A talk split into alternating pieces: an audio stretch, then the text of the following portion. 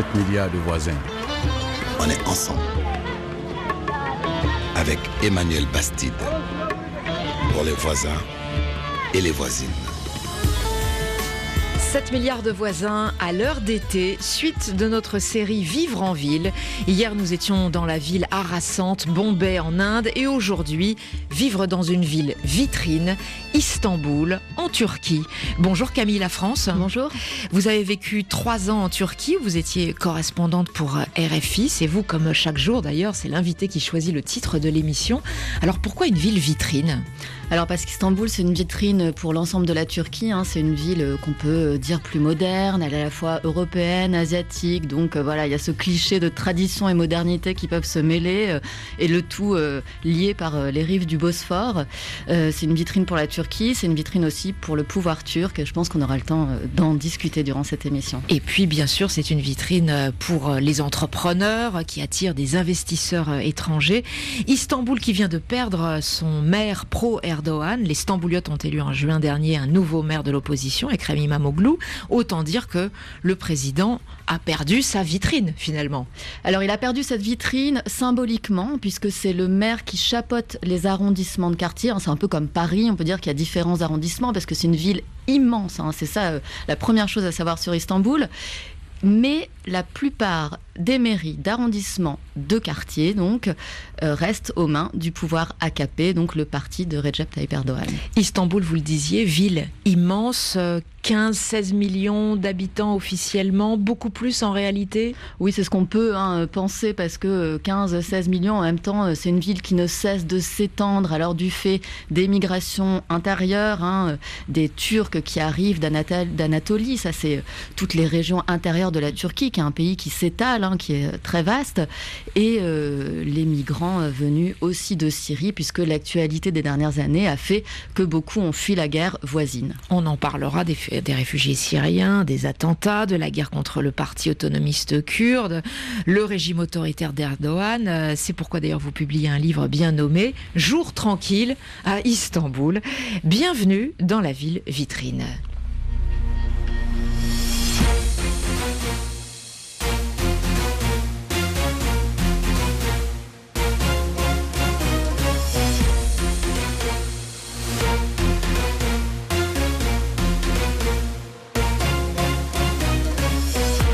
Baktım ki o da ne? Sürü sürü bir sürü çile. Toplanmış geliyorlar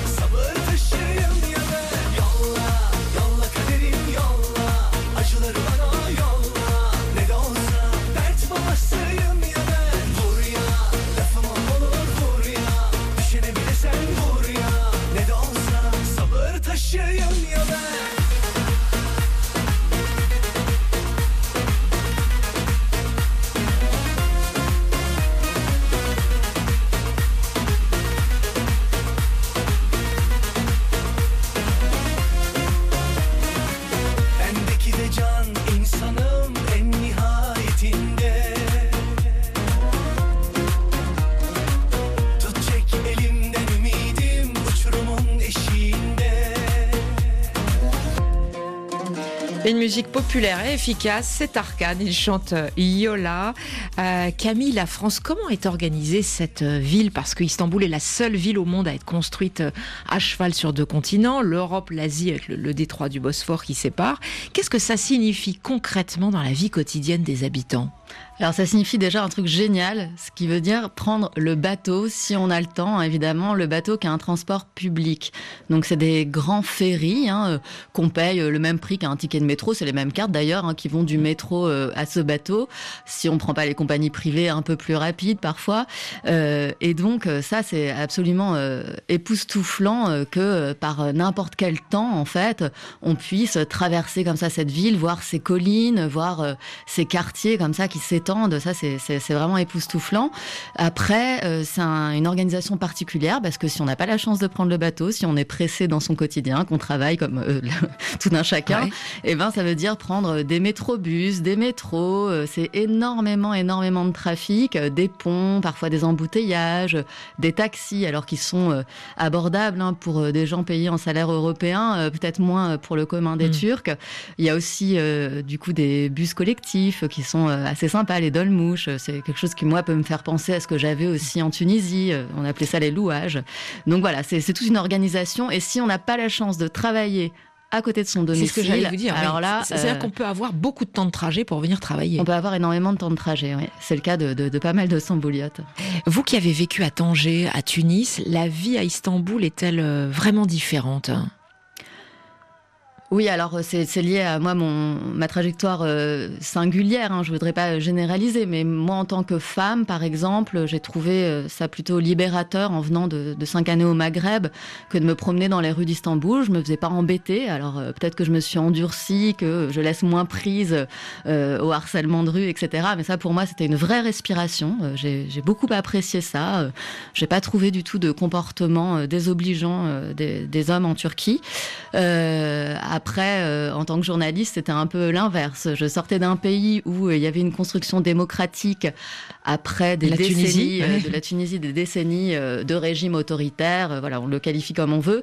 Et là, je rentrais en Turquie où être journaliste, finalement, c'est une des plus grandes prisons de journalistes au monde, n'était pas euh, forcément euh, un, blanc-seing au quotidien. Ouais. Et dans une ville euh, qui, venant du Maghreb, est, est- est tout de même très ordonnée, avec une administration qui, qui fonctionne relativement bien. Une, administration, mais en tout cas les rares fois où j'ai été confrontée, je trouvais pas que c'était euh, euh, dantesque, hein, à part euh, les autorisations euh, de carte de presse pour avoir ces papiers-là. Bon, c'est la blague, hein, parce qu'il faut passer de service en service, mais ça reste quand même ordonné. Hein, c'est juste que c'est laborieux, c'est stressant, mais ça reste ordonné. Après, il y a des routes qui fonctionnent. Moi, je trouvais qu'il y avait un, un trafic qui était euh, relativement respecté. Enfin, je, je trouve pas que ce soit une jungle urbaine. D'autres qui débarquent d'Europe vous diront complètement l'inverse. Moi, c'était l'effet contraste en Mm. arrivant de Tunis. Et j'ai cette anecdote d'une bibliothèque où je fais la queue pour aller euh, travailler à la bibliothèque parce que j'en avais marre de travailler chez moi. Et euh, là, on m'assigne une place bien précise dans cette bibliothèque. C'est pas le cas de toutes, hein, parce que j'en ai testé d'autres, mais euh, j'étais vraiment très très très surprise. Ouais, Il y a un café d'ailleurs aussi où vous travaillez de temps en temps et où euh, vous vous levez quelques instants, vous revenez à votre place et votre voisin est parti, que vous ne connaissez pas et il vous a laissé un petit mot dans, Oui, mais dans en le fait, livre c'est- que vous avez c'est laissé. dans cette C'est fameuse c'est dans cette en bibliothèque, fait. oui, Ouais. c'est ça. Et ce petit mot est très touchant puisque c'est une personne qui voit que j'essaie. Alors j'ai pris quelques cours de turc, mais vraiment euh, euh, ça s'est très vite arrêté puisque l'actualité et la paresse euh, ont fait que je suis pas arrivée au bout de mes ambitions en turc. Mais voilà, c'était le moment où j'étais vraiment motivée, où je prenais des cours tous les jours et j'avais mon petit dictionnaire français-turc sur la table. Donc je pense qu'il a vu que j'étais en train de faire du turc. Il m'a laissé un gentil mot en disant voilà, vous avez eu des attentats, c'était après les, attentats à Paris. Voilà, nous sommes de tout cœur avec vous, etc. Et, et c'est vrai que c'est un mot qui euh, dont, j'ai gardé euh, le souvenir parce que euh, effectivement la France avait été à ce moment-là frappée de plein fouet hein, par la violence du terrorisme. Et il se trouve que la Turquie aussi l'avait déjà été et a continué à l'être les années où moi j'y ai vécu. Et Camille La France, il y a une petite mélodie que tous les habitants d'Istanbul connaissent par cœur, assez singulière d'ailleurs, et qui vous a longtemps intrigué.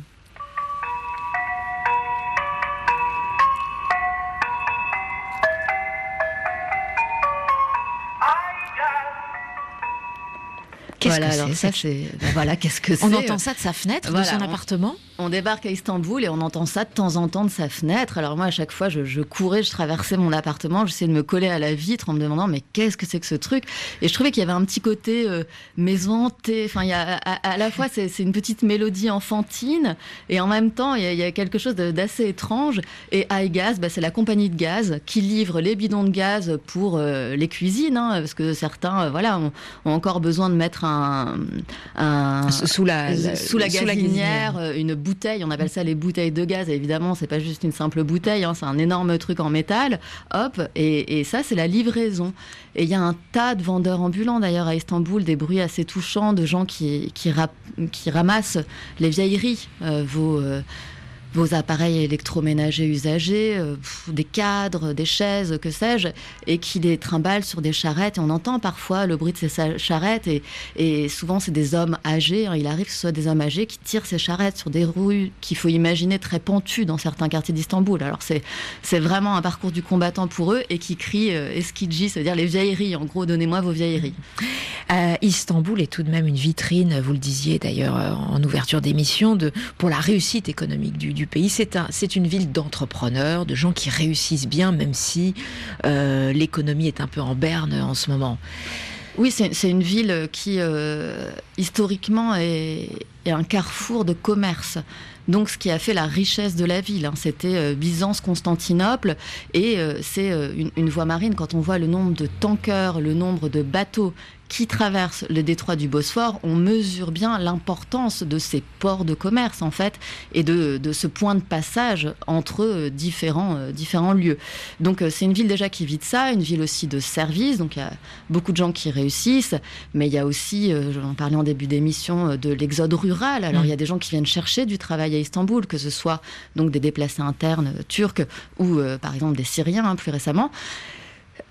Est-ce que c'est symbole de réussite Réussir à survivre, c'est déjà une réussite en soi euh, pour euh, un En certain nombre de personnes? il y a beaucoup de gens riches à Istanbul. Ah, il y a, y a des grandes maisons, euh, des yalleux, les maisons ottomanes euh, en bois, et puis après des, constructions modernes.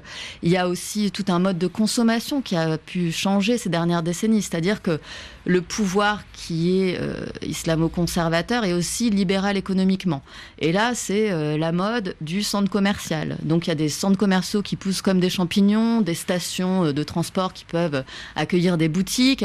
Donc c'est vraiment ce mode de consommation-là qui s'adresse à tous, mais euh, toutes les bourses ne peuvent pas euh, s'y adapter sur le long terme. Avec euh, une inflation qui est quand même très importante. Ouais, quand je suis arrivée, moi, la livre était à 3 et maintenant elle est à 6. Je suis retournée il y a quelques, quelques semaines ou à 7 euh, par rapport à l'euro. Enfin, c'est fou, quoi. Ça, elle, a, elle, a, elle a perdu de, de valeur de, de moitié. C'est ça, l'inflation tourne autour de 20%. Ça veut dire que la vie est devenue chère par rapport aux revenus des gens. Oui, et puis ça, euh, dans, dès le quotidien, en fait, hein, pour euh, faire ses courses, euh, on va vous parler du kilo d'oignons, euh, enfin, et, et- et des personnes, euh, voilà, qui sont aussi classe moyenne, en souffrent désormais. hein. C'est le cas dans beaucoup de pays, d'ailleurs. Le Mais, logement est devenu cher ou ça reste abordable, les, les loyers? Bah, c'est c'est quand même une, une grande ville où il y a beaucoup d'offres de logements, mais pour vivre au centre, ce qu'on appelle le centre historique, hein, euh, c'est très cher, ça reste très cher. Après, c'est pour ça que les gens ont peut-être tendance à euh, s'éloigner, à aller euh, rive asiatique. Ça dépend des bourses. Et puis après, il y a des quartiers encore plus éloignés que vous n'aurez pas l'occasion de visiter en tant que simple touriste. Enfin, il y a peu de chance euh, où il faut faire une heure et demie de métrobus, Ouais. bus, etc. Et là, bon, bah, c'est des habitats euh, avec des immeubles récents, murs de crépi, mais vraiment pas terribles. Et là, bon, Banlieue plus- internationale, on va dire. Ouais. Banlieue internationale, et là, c'est accessible à, à d'autres Quand on parle d'un taux de chômage qui tourne autour de 14%, ça veut dire quoi concrètement pour les habitants? Ça veut dire que il y a vraiment des gens qui qui sont désoccupés, qui n'ont pas de revenus, ou il y a de l'informel qui comble ces taux de chômage, C'est un pays où il y a beaucoup d'informels, euh, mais bon, c'est le. y compris à Istanbul. La caractéristique de l'informel, c'est de ne pas Mm. être, pouvoir être Ouais. euh, mesuré. Euh, bah, y compris quand je vous parle de ces euh, vieux monsieur qui ramassent vos vieilleries pour les revendre, ça c'est de l'informel, c'est du marché aux puces en fait, mais sans, sans patente. Il y a des gens qui vous vont vous vendre des jus de fruits dans la rue, on sait jamais trop si c'est formel ou pas. Et puis il y a énormément de travailleurs pauvres dont on peut se demander si leurs droits sociaux sont vraiment respectés, euh, notamment dans la construction. C'est une ville où il y a eu un énorme business de construction, il y a une bulle immobilière là qui commence à éclater, mais euh, il y a un historique des morts au travail qui est assez confondant. Alors ils peuvent travailler de manière euh, régulière, mais certains chercheurs qui ont travaillé sur ces questions vous expliquent que oui, ils ont un contrat régulier, mais qu'ils les couvrent pas forcément tout, tout le temps. Et donc, on s'arrange avec des règles de droit. Et bon, ça peut aussi être comptabilisé comme euh, de Et l'informel. quand vous dites une bulle immobilière qui est en train de d'exploser, ça veut dire que malgré l'inflation, aujourd'hui, il peut y avoir des, euh, des logements, des appartements qui euh, soit ont cessé d'être construits, soit ne trouvent pas preneur? C'est que je pense qu'il y aura moins de. Je sais pas s'ils trouvent pas preneur, euh, ça je pense pas, hein, parce qu'il y a tellement de monde de toute façon. Mais euh, peut-être qu'il va y avoir moins d'investissement dans ces constructions, dans le BTP, euh, qui était la vitrine justement d'une économie réussie, d'un taux de croissance réussi.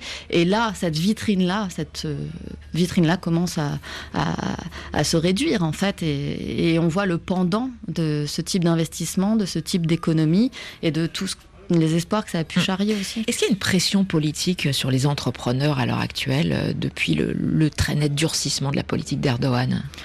Je pense que toutes les personnes qui ont besoin euh, du pouvoir euh, pour des autorisations, pour euh, doivent faire attention. Euh, de près ou de loin, en fait, qu'ils soient liés de près ou de loin euh, au pouvoir, doivent faire attention. Et euh, après, ça dépend de, de dans quel camp vous, vous êtes, en fait.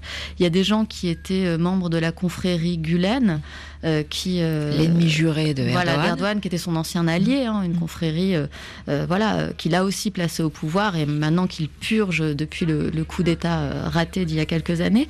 Et euh, ces personnes-là, euh, dans les entreprises, elles ont été ciblées, elles ont été virées, et gare aux Sur entrepreneurs. dénonciation des patrons, des, des entrepreneurs euh, Parfois, euh, après sur d'autres méthodes aussi, hein, des procès, etc. Mais euh, je sais qu'on m'avait confié, qu'on demandait justement de, un entrepreneur m'avait confié qu'on lui demandait de, de, de, de dénoncer, de surveiller euh, ses, ses employés. C'est ce que vous racontez en effet dans Jour tranquille à Istanbul, bien nommé récit de, de vos chroniques. On écoute un rappeur d'Istanbul, César.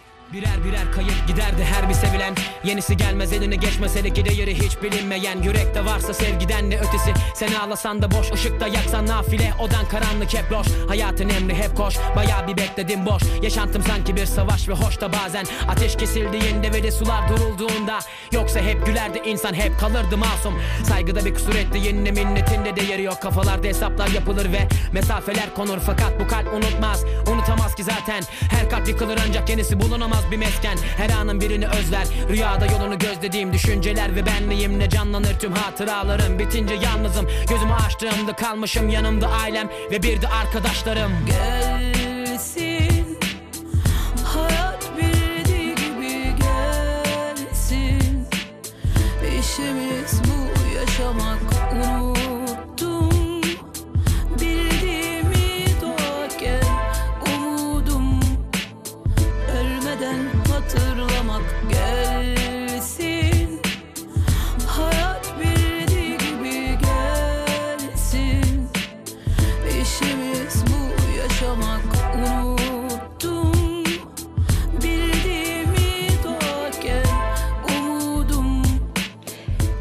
dans une ville vitrine, on est à Istanbul, en Turquie, raconté par Camille La France, qui a été euh, correspondante pour RFI pendant près de trois ans.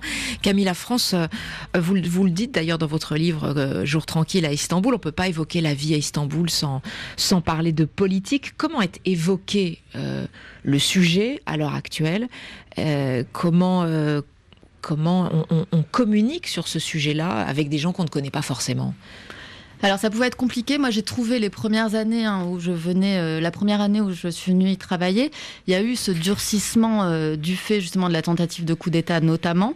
Euh, et parfois je trouvais ça compliqué d'avoir des interlocuteurs qui acceptaient de critiquer, qui acceptaient de parler euh, à, à la presse en fait, plus la méfiance que vous pouvez charrier en tant que représentant entre guillemets, j'insiste sur les guillemets, de l'Occident, hein, parce que moi c'est absolument pas ce que ce que j'ambitionne d'incarner, mais malgré moi je suis française et donc c'est le cas.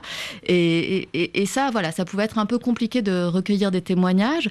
Après, j'ai trouvé que la dernière année, ça s'était un peu dilué cette peur-là. Mais voilà, c'était, euh, ça pouvait compliqué. Moi, je proposais très régulièrement l'anonymat euh, aux gens hein, dans mes reportages parce que je voulais pas euh, leur rajouter encore plus de problèmes. Euh, sinon, voilà, ça se disait à mots couverts ou alors entre amis, entre cercles d'amis quand même. On peut parler, on peut discuter. euh, voilà, les langues peuvent se, délier euh, en- en- en- entre amis. Après, dans la rue, c'était plus compliqué de parler politique. Et d'ailleurs, en fait, la plupart des journaux ont été rachetés par des groupes proches du pouvoir, donc sont davantage du côté du pouvoir que de l'opposition. Il y a très peu de place pour les médias d'opposition. L'information est de fait parcellaire. Et donc, il y a plein de gens, sans doute, qui pensent être bien informés, euh, des Turcs qui n'ont pas accès à des médias étrangers, euh, qui veulent aussi défendre leur président, leur territoire euh, par nationalisme, par sentiment de victimisation aussi vis-à-vis d'autres pays. Alors, pour, pour des raisons plus ou moins justifiables. Et ces personnes-là, par contre, peuvent, dans la rue, avoir tendance à défendre ce régime de manière euh, très ouverte, par contre. Alors il faut peut-être redonner quelques chiffres, Camille, la France, parce qu'il y a eu énormément de fonctionnaires limogés, c'est-à-dire des gens qui du jour au lendemain n'ont plus de travail que vous avez rencontrés, dont beaucoup sont à Istanbul.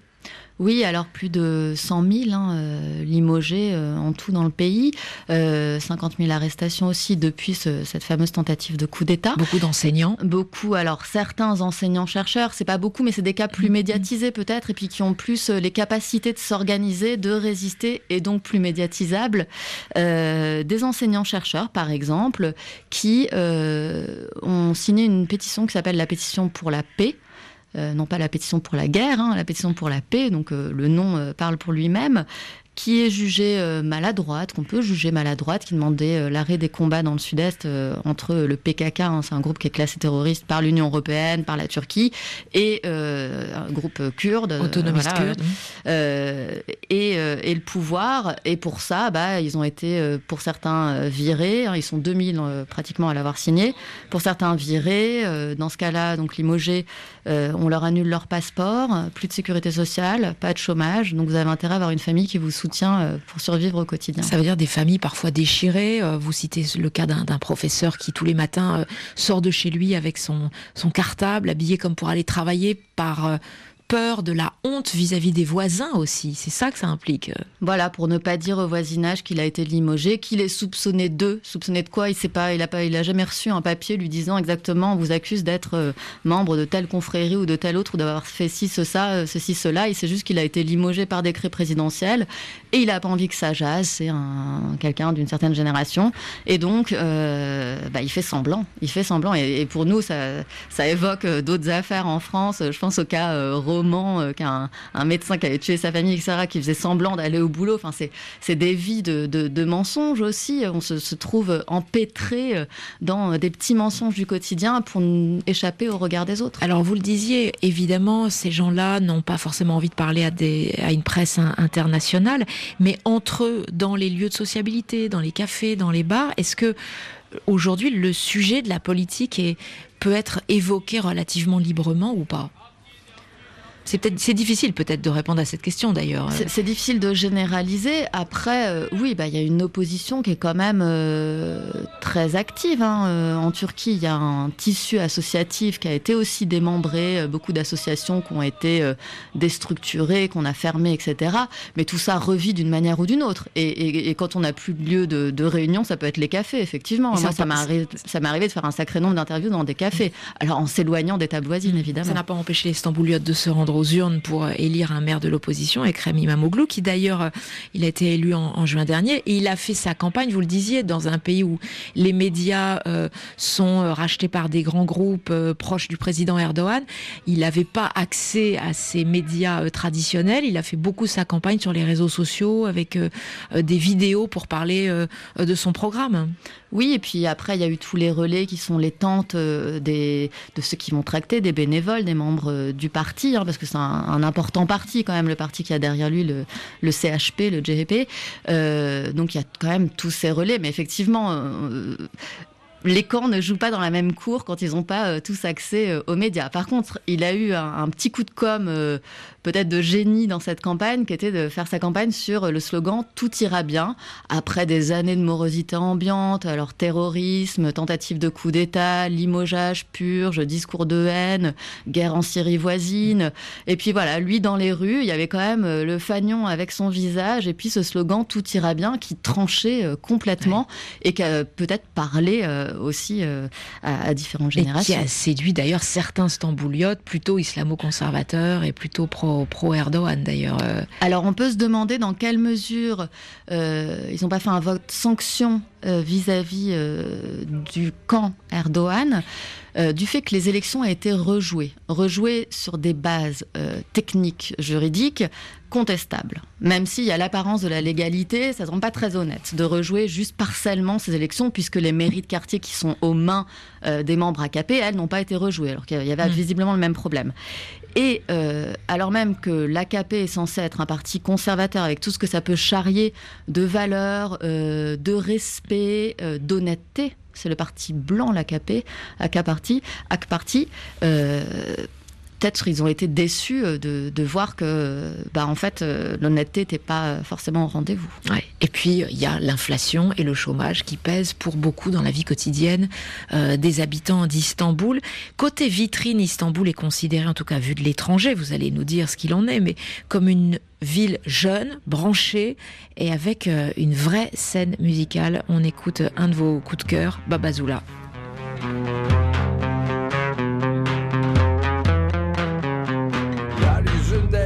Dolaşasın Bozkırlarda, ovalarda Ağaçların, yaprakların Hayvanların yakınında.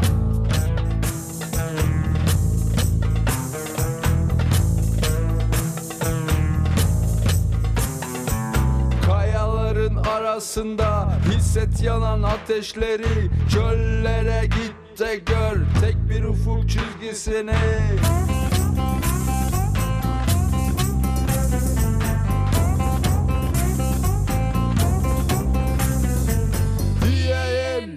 sana başka bir alem Vereyim. sana başka bir alem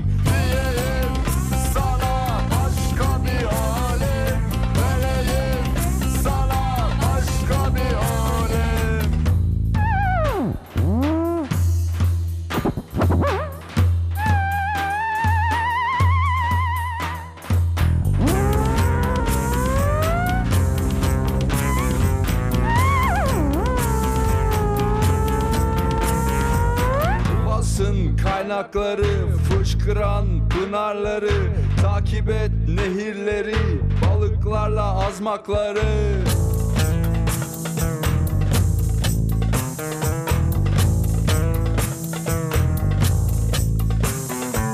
Denizlere ulaşınca batır çıkar adaları Gelir sesi derindedir okyanusun masalları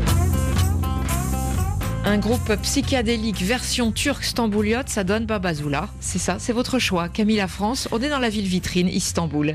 Oui, alors Babazoula, c'est un groupe qui a plus de 20 ans. euh, c'est des, des bonhommes qui ont des looks pas possibles, qui, euh, que je trouve intéressants parce que euh, déjà ils sont marrants, ils ont de l'autodérision. hein. Je, je regardais un petit extrait d'une interview qu'avait donné un des chanteurs qui disait l'humour est très important pour nous.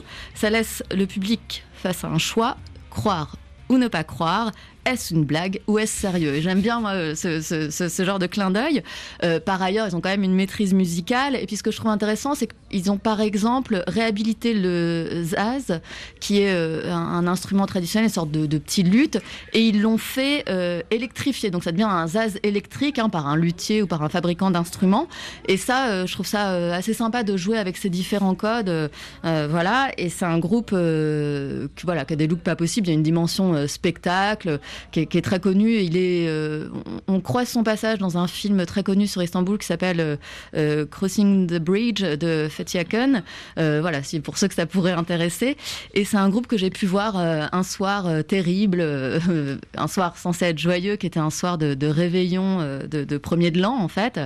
Et c'était une salle de concert à Kadikoy sur la rive asiatique. Et pendant ce concert, je reçois des coups de fil, etc. Je m'en rends compte tard en allant aux toilettes parce que évidemment le bruit était couvert par la musique.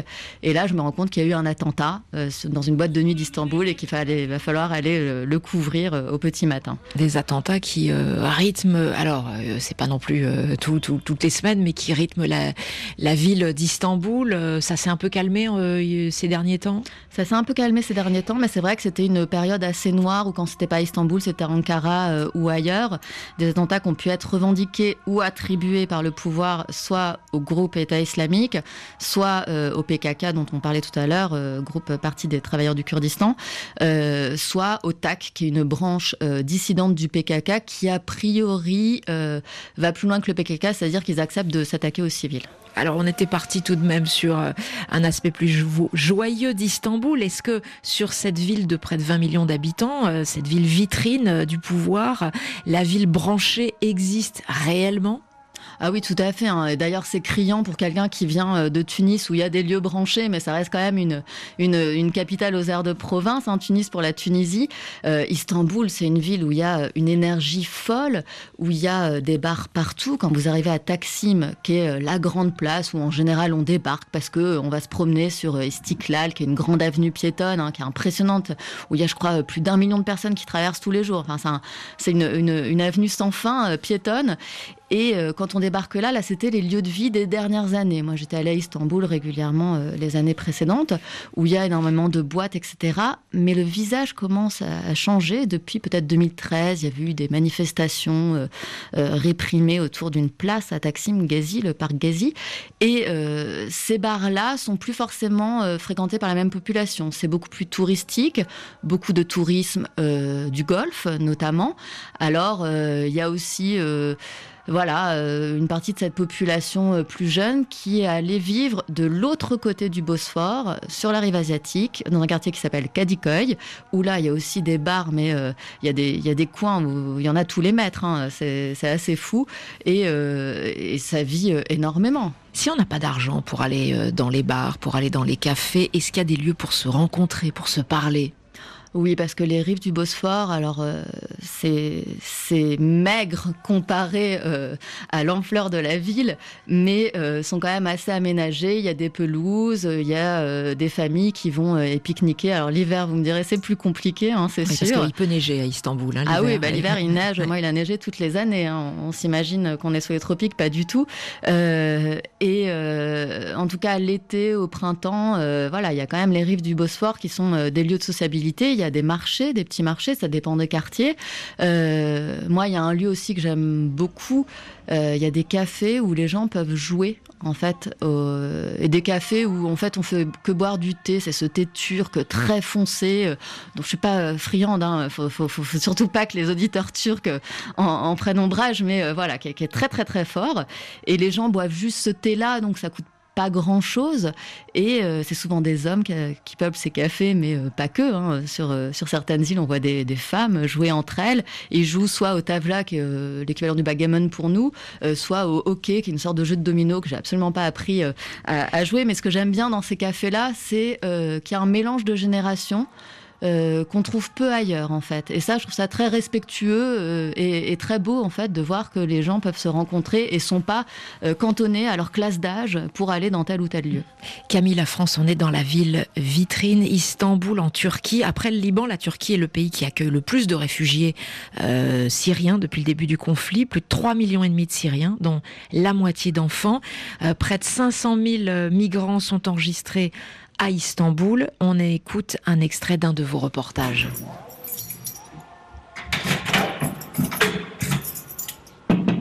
We don't have family book because we married in Syria, and uh, On n'a pas de livret de famille car on s'est marié en Syrie et notre mariage n'a pas été enregistré par le régime car on s'est marié dans les zones contrôlées par l'armée syrienne libre. because we married in liberated areas by the Free Syrian Army.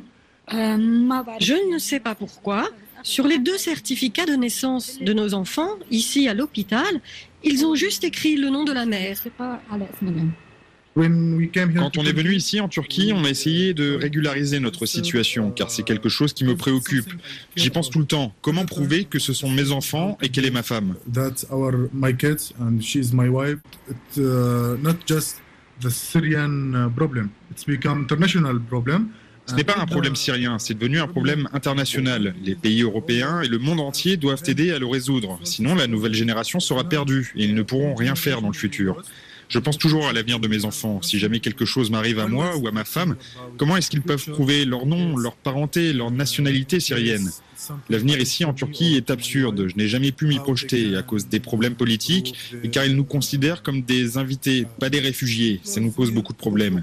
Que signifie invité après 5 ou 6 ans passés ici?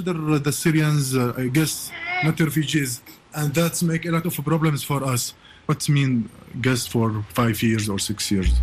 Derrière la vitrine d'Istanbul, il y a la question des réfugiés syriens. Oui, vous le disiez, hein, euh, 3 millions et demi, euh, 4 millions peut-être parce que tous ne sont pas euh, enregistrés. Et là, cet euh, interlocuteur euh, soulignait le fait qu'ils étaient invités temporaires, c'est-à-dire qu'ils n'ont pas le statut de réfugié, statut internationalement reconnu, mais celui d'invité temporaire en Turquie, il le dit bien, hein, le temporaire dure et risque encore de durer puisque la, guerre n'est pas terminée et que le pays de toute façon mettra du temps à être reconstruit. Et donc euh, ces personnes-là euh, vivotent souvent. hein, euh, on voit beaucoup euh, d'ingénieurs euh, déclassés, euh, pas que, hein, il y a aussi des travailleurs euh, pauvres, etc. Mais tout, tout le monde a été déclassé. En gros, euh, euh, rares sont ceux qui ont pu retrouver des postes à la hauteur de leur qualification.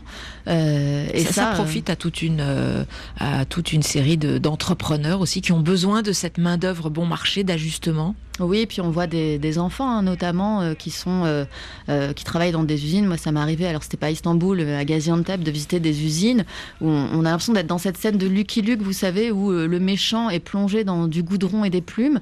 Bah là, c'était des enfants qui fabriquaient des chaussures et qui avaient les fringues et les vêtements couverts de colle. Et c'est vraiment ce que ça m'a évoqué comme image, qui vivent, qui, travaillent dans des odeurs de colle, je sais pas combien d'heures par jour, avec un, salaire de misère, et des enfants de, de- de 13 ans. À Istanbul, on voit beaucoup d'enfants syriens mendiants. Oui, on en voit, on en voit. Euh, on voit aussi, euh, moi j'ai suivi des familles euh, dont les enfants ne mendiaient pas, allaient à l'école, parce qu'il y a tout un système qui a été mis en place. hein. Les autorités turques font un énorme travail quand même pour accueillir cette population. Il ne s'agirait pas de dire que, la Turquie n'est pas généreuse à l'égard de, de ces populations, mais tout ça ne suffit pas.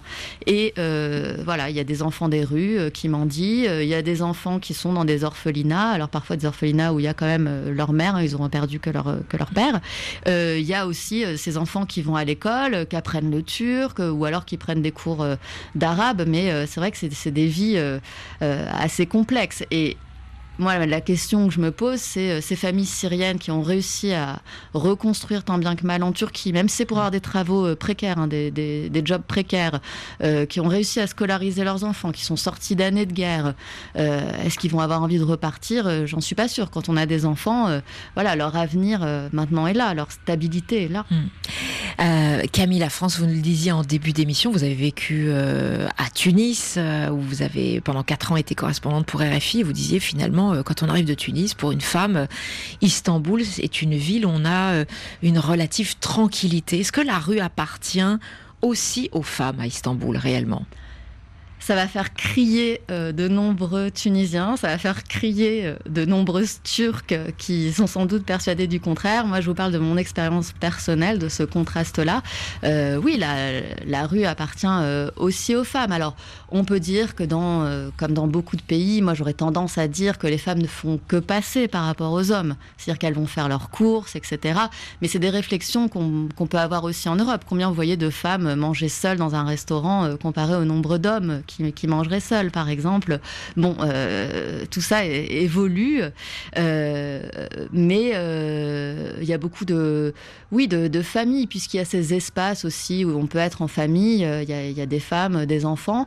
Euh, après, il y a eu des scandales ces dernières années très médiatisés où des femmes, euh, une femme euh, qui prenait un bus euh, avec un, un short ou une mini-jupe, euh, voilà, jugée trop court par euh, un passager ou le chauffeur de bus, je me souviens plus, euh, a été violentée. Et ça, c'est inadmissible. Et euh, sans doute que des femmes vivent ça au quotidien et cette pression sociale. Mais ça dépend vraiment d'un quartier à l'autre. On parlait de cet Istanbul, moi j'appelle ça la ville Lego. Il y a des blocs de différentes couleurs et il y a des quartiers qui n'ont rien à voir les uns avec les autres. Petite anecdote. On parle des femmes. moi, je, fais toujours attention à pas mettre des, robes au-dessus du genou, etc., par réflexe. Pendant Ramadan, à Istanbul, dans le quartier où je vivais, Djangir, on sent même pas qu'il y a Ramadan. On l'oublie presque, hein, ce qui n'était vraiment pas le cas de Tunis. Une amie euh, française me rend visite, je travaille, je lui dis bah, va te balader dans d'autres quartiers, à Fatih, euh, par exemple, qui est un quartier conservateur. Et en fait, elle, elle était en robe, je pensais que ça allait, euh, elle avait sa robe qui descendait pile au genou, et en fait, elle s'est sentie euh, très mal à l'aise du fait des, regards. Et là, c'était des quartiers où, par contre, il n'y avait pas un restaurant ouvert et où, euh, euh, voilà, c'est- des modes de vie totalement différents. Vous avez rencontré, Camille La France, des femmes euh, dotées de fortes personnalités qui vous ont raconté, elles aussi, euh, leur Istanbul, euh, des féministes, des laïcs, mais aussi des femmes pieuses. J'ai appris qu'ils cherchaient les bénévoles et c'était vraiment touchant pour moi parce que ce travail euh, ressemblait tout pour moi. Quelque chose social, quelque chose international, euh, quelque chose de religieux. Je me sentis que c'était une responsabilité pour moi de participer, de contribuer, en particulier dans une époque où il y a beaucoup de désinformation euh, sur l'islam, euh, beaucoup de préjugés euh, et je me suis sentie que euh, c'est une responsabilité. En fait, j'étais victime de l'islamophobie d'État. Quand j'ai fini mes études de lycée, euh, c'était interdit d'aller à l'université avec une euh, voile. C'était 2004. Je suis allée à un, à un lycée islamique, je peux dire, religieux. Imam Hatib Imam Hatib, exactement. Et c'était le seul type d'école euh, où on peut porter la voile. C'est pourquoi j'ai choisi ce, ce- ce lycée en fait. Mais quand j'étais dans le deuxième classe de lycée, le problème a commencé. Donc, nous sommes restés avec trois choix. Arrêter euh, porter la voile contre notre euh, foi, soit on va arrêter notre éducation ou alors aller à l'étranger. J'ai quitté le lycée et j'ai obtenu mon diplôme par correspondance. Donc c'était la solution. Merve est une femme turque, stambouliote, avec une, euh, une personnalité singulière. Ça fait partie de ces femmes difficiles à classer finalement. Voilà, c'est ça qui fait aussi du bien, genre de rencontre, c'est que c'est une femme, voilà, voilée, euh, qui euh, travaille dans cette association de dialogue interreligieux dans une mosquée où elle explique l'histoire de la mosquée et ils font beaucoup, euh, alors c'est pas du prosélytisme, ils expliquent euh, toute l'islamophobie, les préjugés contre l'islam, etc. Et euh, cette femme, euh, voilà, qui est à la fois comme ça, qui a fait euh, son lycée euh, voilé, Après euh, par correspondance pour ne pas, euh, euh, pour continuer à porter son voile, puis aux États-Unis pour continuer encore à, porter son voile, qui a appris le Coran, des cours d'arabe pour apprendre le Coran par cœur, enfin voilà, qui est, qui est très très pieuse. Et ben cette femme, à côté de ça, elle a divorcé, puis les hommes, finalement, elle va, ça, ça, ça faisait pas tellement partie de ses préoccupations. de- Enfin, en tout cas, être mariée, ça faisait pas partie de ses, ses- ses priorités euh, malgré euh, les pressions sociales. Et euh, la dernière fois que je l'ai croisée, elle prenait des cours de moto. Alors, euh, Voilà, alors elle évoque quand même une, une Istanbul où à l'époque c'était difficile d'aller à l'université voilée, c'est plus le cas aujourd'hui. non, et justement, Au contraire, je veux dire, il y a eu des salles de prière qui ont été aménagées dans certains établissements publics, euh, notamment dans, dans des universités. Euh, euh, c'est moins compliqué, mais il y a toujours cette opposition entre tenants d'une laïcité dure, kémaliste. euh, kémaliste, atatürkiste, du nom du créateur de la République turque, Mustafa Kemal Atatürk, et euh, en face, eh ben, un camp euh, conservateur attaché à la religion. Et, et- et c'est vrai que cette opposition est très vivace dans le pays. On n'a pas encore parlé de la pollution à Istanbul, qui est un vrai euh, problème. Et pas seulement d'ailleurs, euh, on, on le rappelle, la ville est située sur le détroit du Bosphore, entre la mer Noire et la mer euh, Marmara. Pas seulement d'ailleurs la pollution de l'air, mais aussi euh, une pollution des fonds marins. On écoute euh, un extrait d'un de vos reportages.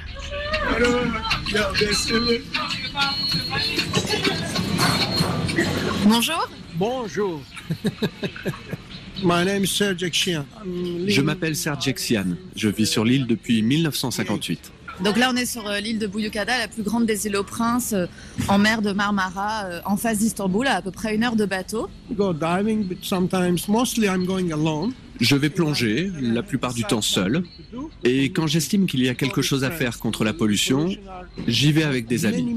Le grand public connaît surtout les pollutions de surface, mais il y a aussi la pollution sous-marine, comme les filets qui restent coincés sous l'eau, qui viennent des bateaux de pêche, font parfois 600, 800, 1500 mètres carrés, And they destroy et ils détruisent tout. Quand je les trouve, je fais des vidéos.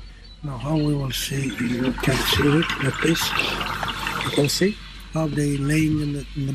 vous voyez, ils couvrent les fonds. Et donc, avec ses amis, on va les nettoyer. C'est un processus très long. Ce n'est pas facile. On doit faire beaucoup de plongées. D'abord, on y va avec des bidons. On attache ces bidons avec des cordes à chaque coin du filet. Enfin, on les remplit d'air et ainsi les filets remontent. Parfois, on donne ces filets pour qu'ils soient réutilisés. Ces dernières années, on les donne à des villages pour protéger les cultures, par exemple. Il y a eu plein de changements, malheureusement. Il y avait de la vie dans la mer de Marmara. Mais maintenant, C'est ce que vous appelez le Don Quichotte des, des mers, Cerco. Ouais, Sergio qui euh, est un homme donc qui vit sur euh, cette île de Buyukada. Euh, c'est des îles moi que j'aime beaucoup. Donc on prend le bateau, on sort d'Istanbul, on va sur les îles aux Princes, qui est une, une archipel, un archipel. Il y en a une très touristique, très connue, et les autres le sont moins. Et je les aime beaucoup. C'était les îles des minorités. Et lui, ce monsieur, bah, à sa retraite, il plonge, il ramasse les, les filets qui sont énormes sous l'eau, qui sont restés sous l'eau. Il fait des photos des fonds marins en plongée pour montrer les traces euh, de la pollution. Et j'ai souvenir extraordinaire de lui m'emmenant euh, sur son petit bateau pour faire le tour de son île. Ça, c'est vraiment du luxe en fait. hein. Et, et on imagine bien effectivement la pollution qui peut y, aller, qui peut y avoir quand on voit le trafic hein, de porte-containers, euh, de, cette, de cette route euh, complètement commerciale. Alors il y a notamment euh, ce trafic euh, des bateaux voilà, qui polluent, euh, le trafic de la ville et euh, toutes les eaux euh, usées de la ville qu'il faut bien traiter, mais dont une partie est aussi enfouie euh, très loin. Euh, et puis euh, tout le, le- toute la pollution en fait des produits ménagers. Et, certains spécialistes vous diront qu'il y a des espèces qui ont disparu dans le Bosphore peut-être de ce fait-là. Il y a aussi une, anecdote je trouve assez mignonne, c'est des bateaux qui ont des fonds de ballast. Donc pour stabiliser les bateaux, on met des eaux hein, à leur point de départ en fond de cale, et ces eaux viennent du point A, ils vont à un point B, et là en fait il y a des fuites et donc des espèces de poissons qui pouvaient venir d'un autre continent, euh, d'un autre océan, d'une autre mer, peuvent se retrouver euh, à Istanbul euh, du fait de ce- cette navigation. Je trouve ça assez beau, mais c'est dangereux pour, pour la, la faune et la fleur. Camille, la France, vous êtes rentrée en France depuis plusieurs mois. Qu'est- Qu'est-ce qui parfois vous manque d'Istanbul Si c'était un, un son, une odeur, des, des sensations? Bah, c'est ce bateau et puis le fait d'aller sur ces îles, parce que moi, ce que j'aime beaucoup dans ces îles, c'est justement l'absence de bruit. Il y a des sons, mais pas de bruit euh, parasite. Il n'y a pas de voiture. Ça, vous. Moi, j'ai jamais vu ça nulle part ailleurs, à part dans la campagne profonde, dans la Creuse, en France. Mais euh, être dans un endroit où il n'y a pas de voiture, il y a quelques calèches, quelques véhicules de roues euh, électriques, pour moi qui aime les sons, justement, ne pas avoir ces bruits parasites, c'est un, un- un repos de l'oreille et de l'âme qui est, qui est fascinant. c'est- abusant. En même temps, ce que vous dites, c'est ce qui vous manque, c'est finalement le fait de quitter Istanbul. C'est tout le plaisir. Alors c'est tout le plaisir parce que c'est des îles vraiment euh, très belles et puis qu'on voit justement depuis ces îles cet Istanbul et on prend la de cette mégalopole. Merci à vous Camille La France euh, de nous avoir fait partager ce quotidien à Istanbul. Merci aussi à Monica Fantini de Écouter le monde. Vous pouvez retrouver sur notre page l'incroyable cartographie des villes du monde dont Istanbul avec les sons. Merci aussi à toute l'équipe euh, et demain notre série d'été, c'est la suite.